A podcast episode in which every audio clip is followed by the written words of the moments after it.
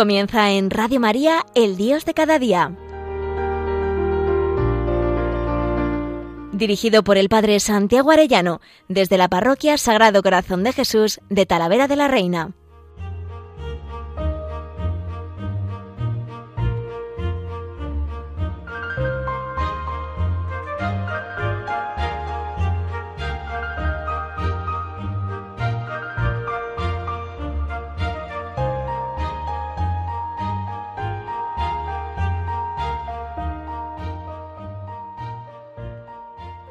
Muy queridos oyentes de Radio María, qué alegría un lunes más con todos ustedes.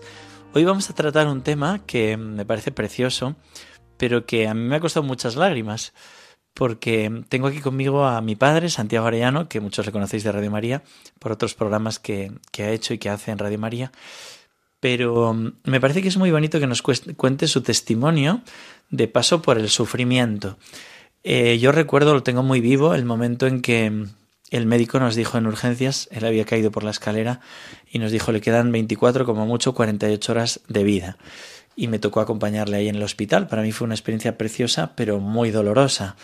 Y en esos momentos eh, yo recuerdo pues, pues diálogos, conversaciones con mi padre, hablando de la muerte, de que hay que marchar, ¿no? Y como una despedida, fue una despedida. Y hoy lo tenemos aquí con nosotros y quiero dar gracias a Dios. Ahora decimos que en vez de Santiago Arellano se llama Lázaro porque ha vuelto de la muerte, ¿no? Estoy vivo de milagro, como decías tú mismo, papá. Bueno, quisiera preguntarte un poco cómo ha sido tu experiencia con el tema del dolor, si nos quieres explicar. Bueno, es una experiencia muy curiosa, porque durante mis años de profesor y de literatura, yo uno de los temas que había profundizado era cómo ve en grandes autores, eh, en tragedias o en poemas maravillosos, cómo se ve el dolor, el sufrimiento humano. Y cada vez tan bonito visto desde fuera y visto con la armonía en que un poeta o un gran creador de escenas pues te puede contar lo que es el sufrimiento. Nada, algo que fácilmente lo explicas y que lo que importa es que te ayude para encontrar un sentido superior. Qué bonito, ¿verdad? Ya lo has dicho.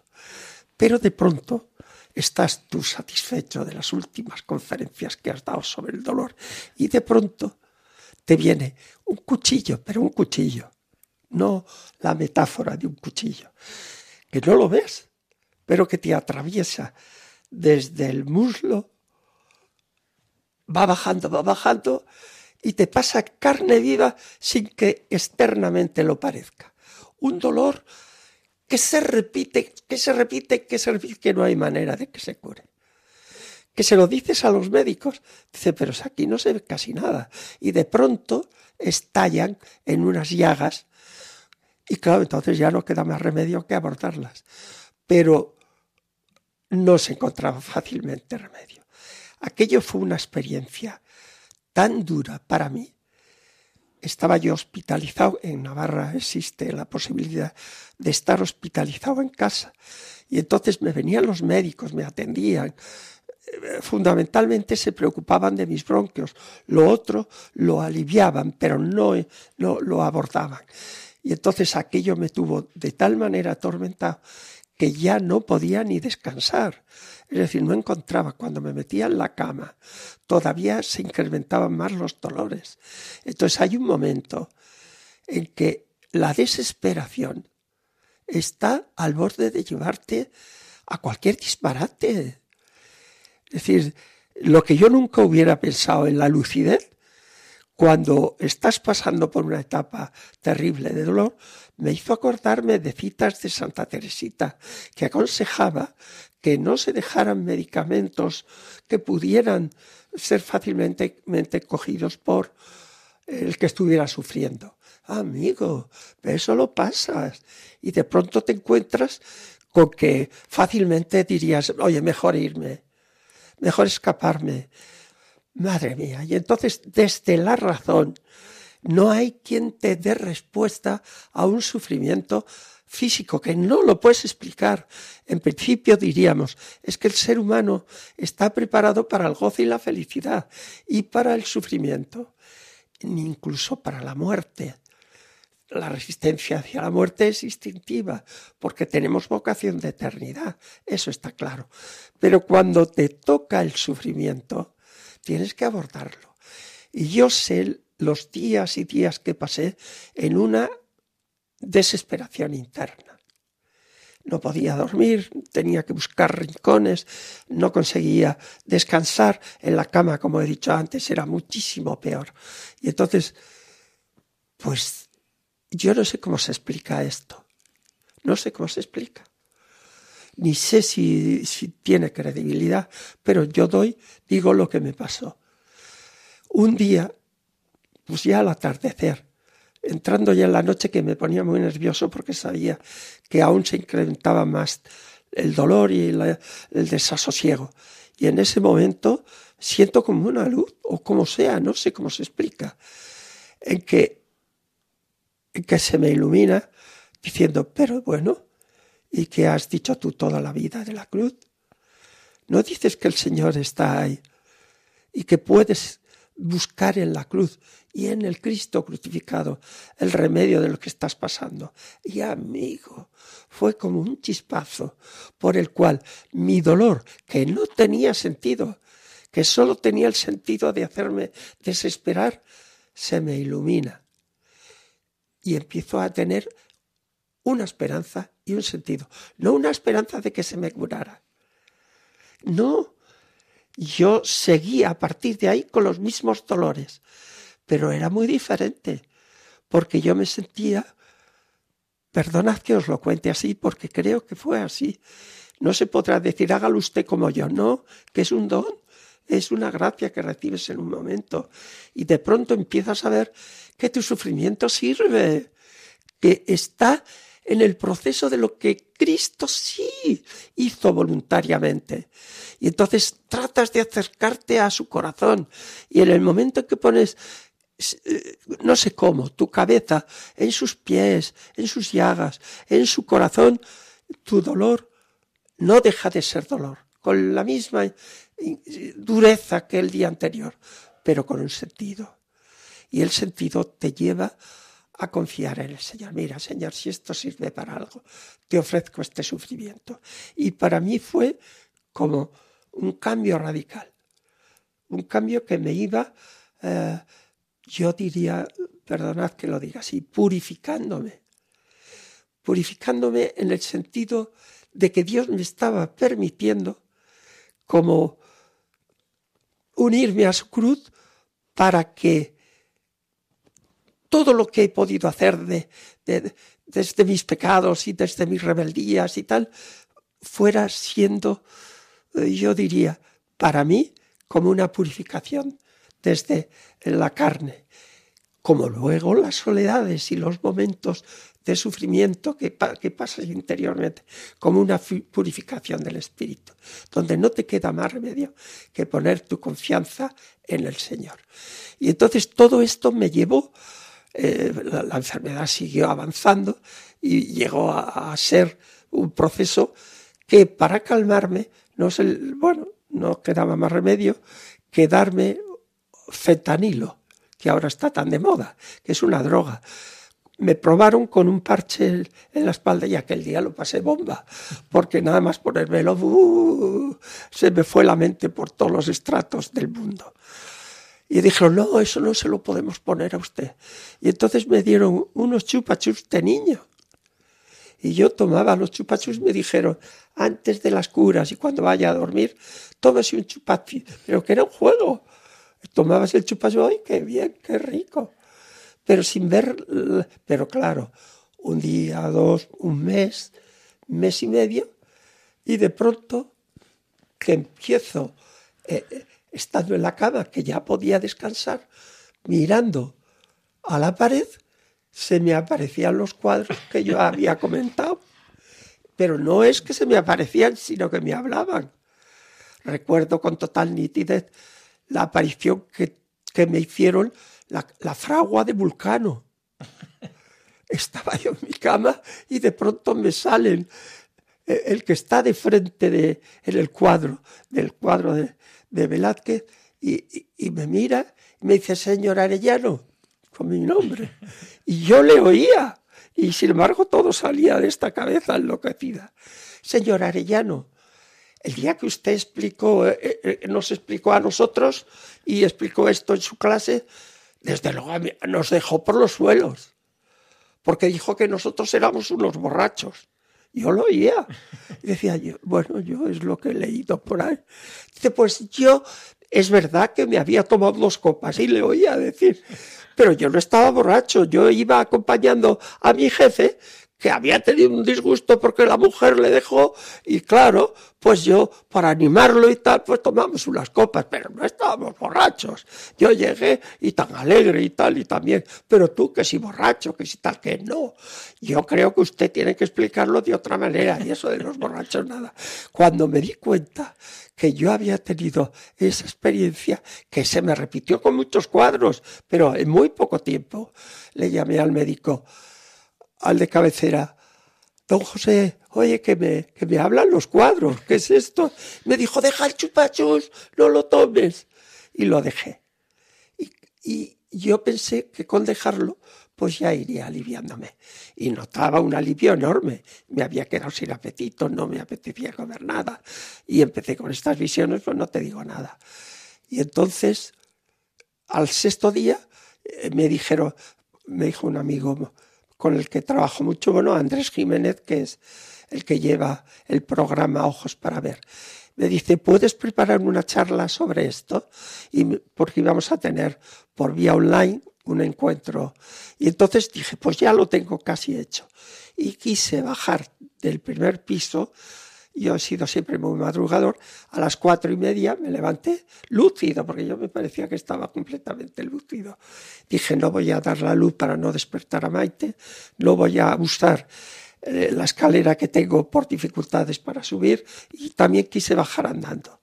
Pero yo estaba consciente hasta el primer escalón. A partir del primer escalón desperté diez días después en la clínica. No es que no hablara, pero no me enteraba de nada de lo que decía. Y ahí es donde vienen algunas de las conversaciones que tuve con mi hijo Santi, en donde le conté muchísimas cosas. Que... Sí, para mí fue tremendo porque yo le decía, bueno, papá, pues nada, muchas gracias por... Pues yo pensaba que se iba, ¿no? Y entonces de repente me empezaba a citar poemas de literatura, de despedidas clásicas literarias, ¿no? Pues la de, por ejemplo, hoy consiento en mí morir con voluntad placentera. Explícalo tu papá cómo es. Es que, eh, bueno, me venían, en los ratos de cierta lucidez, me venían a la cabeza momentos de lo que había sido mi vida, recuerdos literarios. Y claro, cuando uno siente que se aproxima la muerte, pues uno, no sé, le puede venir angustias o no a mí, ¿no? En esa serenidad que encontré. Es al revés. Entendí que había llegado el momento de encontrarme con lo que más quiero, con la esperanza de mi Señor. Y entonces recordé el fragmento, uno de los más grandiosos de la literatura española, de un creyente, claro. Jorge Manrique pone en boca de su padre cuando se va a encontrar con Dios y consiento en mí morir con voluntad placentera, clara y pura, que querer hombre vivir cuando Dios quiere que muera es locura. Pues esto me servía de oración, lo que había aprendido en los versos y lo explicaba en clase como... Claro, yo le decía, papá, pero vamos a pedir que te cures.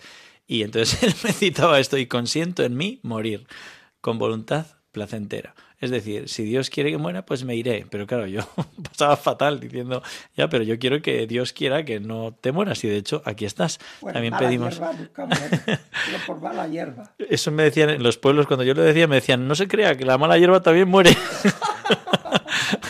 bueno, pues eh, yo el agradecimiento de tenerle aquí con nosotros, pero también le voy a pedir ahora que cuente cómo durante esos tiempos de convalecencia escribió un poema precioso y también que nos cuente eh, cómo Dios le preparó allá en Marbella, ahora nos lo cuentas, pero antes quería una cosa que has expresado al principio y es em, la fuerza que tiene compadecer con Cristo, entender el sentido de la cruz. Hay una canción que compuse en unos ejercicios espirituales que es muy sencilla, pero quisiera cantarla porque en definitiva es lo que decía la Madre Teresa cuando estaba en la noche oscura, que le decía al Señor, déjame compartir contigo tu dolor. El Señor nos invita a todos, nos invita a que pasemos con Él a Getsemaní, nos dice, vela conmigo una hora. Y entonces nosotros le respondemos, porque le amamos, déjame compartir contigo tu dolor. Y esto es verdad que se dice muy fácil cuando no se está en la cruz. Me acuerdo el padre Mendizábal cuando pasó un accidente tremendo, nos reunió a los sacerdotes y nos dijo, mirar, respecto a la cruz, la cruz eh, se ofrece cuando no se pasa. Cuando se pasa, se pasa como se puede. Pero es verdad que él la, pasó ofreciéndolo y uniendo su pasión a la pasión de Jesús. Y es lo que nosotros como creyentes queremos vivir. Entonces, eh, esta canción dice así, nos dice el Señor primero y luego le respondemos. Vela una hora conmigo, me pides, mi buen Señor, cuando emprendes el camino de sufrir mi redención. Concédeme, te lo pido, pues es propio del amor. Déjame sufrir contigo y compartir tu dolor. Déjame sufrir contigo y compartir tu dolor. Es lo que le pedimos los creyentes cuando uno ama y ve que el que ama, el amado, sufre, pues quiere participar también de su sufrimiento, de su dolor y es un poco lo que nos explicabas, papá, sí que me gustaría que nos cuentes eh, un poco esas dos cosas, esa preparación curiosa en Marbella y también ese poema precioso que compusiste finalmente a la túnica inconsútil. Sí, el, me venía primero el recuerdo de que los días que me llevaron a San Juan de Dios estaba todavía tan poco lúcido, aparentemente, y ahí iba recuperando bastante lucidez y eh, me ponían en la habitación, que era de dos camas, a gente que venía ya casi para morir. Y me tocó, en mi quietud, asistir a unas diez personas distintas, cada una con su comportamiento ante la muerte. Me impresionó muchísimo el oír durante toda la noche, y no, no podía dormir yo, blasfemar a un señor de mi edad pero con muy buena planta y con, apariencia de ser un señorazo, que se pasaba blasfemando contra Dios toda la noche. me impresionó tanto que aquella noche yo con mis dedos rezaba el rosario para que por favor no tuviera en cuenta que no era por maldad, sino que tenía que ser por el sufrimiento que tenía. Y entonces la desesperación sin perspectiva de esperanza de ningún tipo es horrorosa y fui testigo de ello. Como también lo contrario, vi morir a un campesino rodeado de su familia. O sea, yo no los vi morir porque cuando ya iban al momento final se los llevaban pero me tocó ver el ambiente previo y entonces veías la serenidad, cómo estaban los hijos alrededor, cómo consolaban al padre, cómo el padre a su vez lo poco que podría decir es adiós y señalaba al cielo. Todo eso me tocó ser testigo.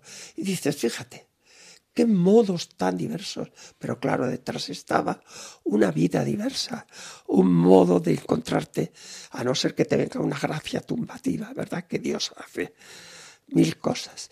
Pues esta fue una experiencias que me dieron una hondura enorme, entre otras la piedad, el no juzgar, el atreverte a, a, pedir por aquel que en otro tiempo hubieras dicho cállese, ya está bien, hombre. Al revés, Señor, ten piedad, que seguro, perdónales que no saben lo que hace. Eso era durante esta recuperación en la que poco a poco fui adquiriendo lucidez. Pero me ocurrieron cosas muy curiosas. Por ejemplo, antes de que empezara todo este proceso, este, yo eh, eh, me pasaba con Maite, mi mujer, los dos, íbamos a Marbella para estar con la hija que vivía allá y poder estar cerca de mi nieta y de su marido.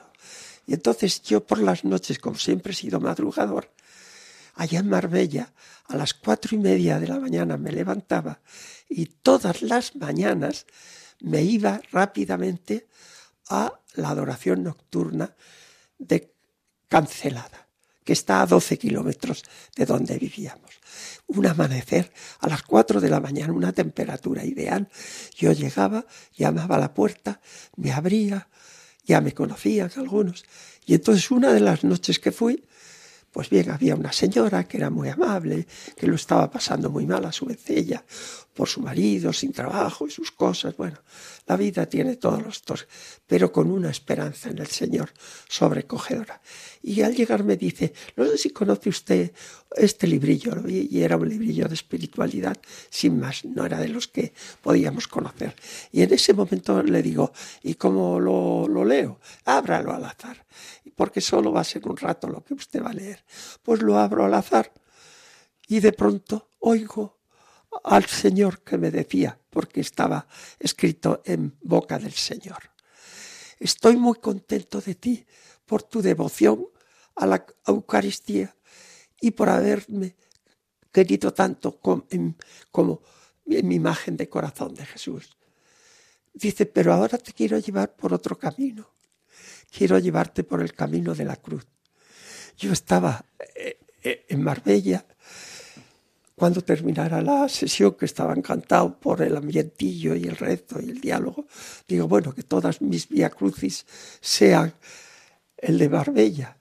Madre mía, Marbella pasó como los demás años, con una paz y bueno, pasear por el paseo marítimo, ir a buscar a mamá para que saliera de la playa y luego subir juntos a comer, todo esto. Y yo dedicaba a escribir, bueno, era el paraíso. Pero llego a Pamplona y empiezo a tener las primeras advertencias y empiezo el proceso por el cual me tienen que hospitalizar en casa, pues tal cual. Tuve, total, que fue increciendo y empieza el calvario. Y dije, uy, yo pensaba que era broma, Señor. Pues el camino de la cruz que nos preparó, que te preparó el Señor, claro que sí. Y nada, nos queda un minutillo si quieres comentar algo de ese poema que lo compusiste en pleno dolor. El, el dolor me llevó a volver a lo que estaba viviendo experimentalmente, el consuelo del corazón de Jesús. Y entonces mi afición a escribir, pero sin ningún tipo de racionalidad. Yo creo que lo que está recogido en ese libro eran meditaciones de la adoración que en ese momento me salieron en forma de verso. Por ejemplo, la lectura que hago de la de, de viendo en el Señor que su dolor, claro que era por la cruz, y todo lo pasa de mí este cáliz, pero su cáliz yo lo veía como que muriendo por todos, no iban a ser todos los que se iban a salvar. Y estaba sufriendo porque parte de la humanidad se iba a perder. Y entonces lo enfoqué por ahí, en el sentido de que el llanto de Dios era el que no encontraba la vía para que todo el mundo se salvara. Y entonces recibe el consuelo del ángel diciendo, es que no quiero salvar a cosas. Es muy fácil hacer e, en serie, pues tornillos. Pero yo no quiero hombres tornillos, quiero hombres libres, porque la libertad les va a ser capaces de amar. El don de la gracia de Dios es que nos hace, nos da la capacidad de decir sí al poder de su gracia. Y esa libertad nos prepara para poder amar. Y el amor es la vía de nuestra salvación. Y esto está recogido en una revisión de toda la pasión de Cristo, vista desde su túnica inconsútil, que le hace ser sacerdote, que le hace ser rey y que al final tiene que desnudarse en el Calvario para llegar así desnudo a como Cordero Pascual a subir al madero libremente. Pero luego para resucitar, pero luego para encontrarse con la Virgen, pero con esa soledad impresionante de la madre, que sabe que no puede vivir, porque el dolor de la madre, como lo había visto cuando niño, es que no está con su hijo. Por eso es maravilloso imaginar que lo primero que hizo el Señor al resucitar fue ver a su madre. Y esperemos que sea así también con nosotros, encontrarnos con Cristo vivo y con la Virgen María. Y ese despojo previo, ese expolio que tenemos que pasar por el sufrimiento, ser purificados. Muchas gracias, papá. Muchas gracias a todos. Que Dios os bendiga. Hasta pronto.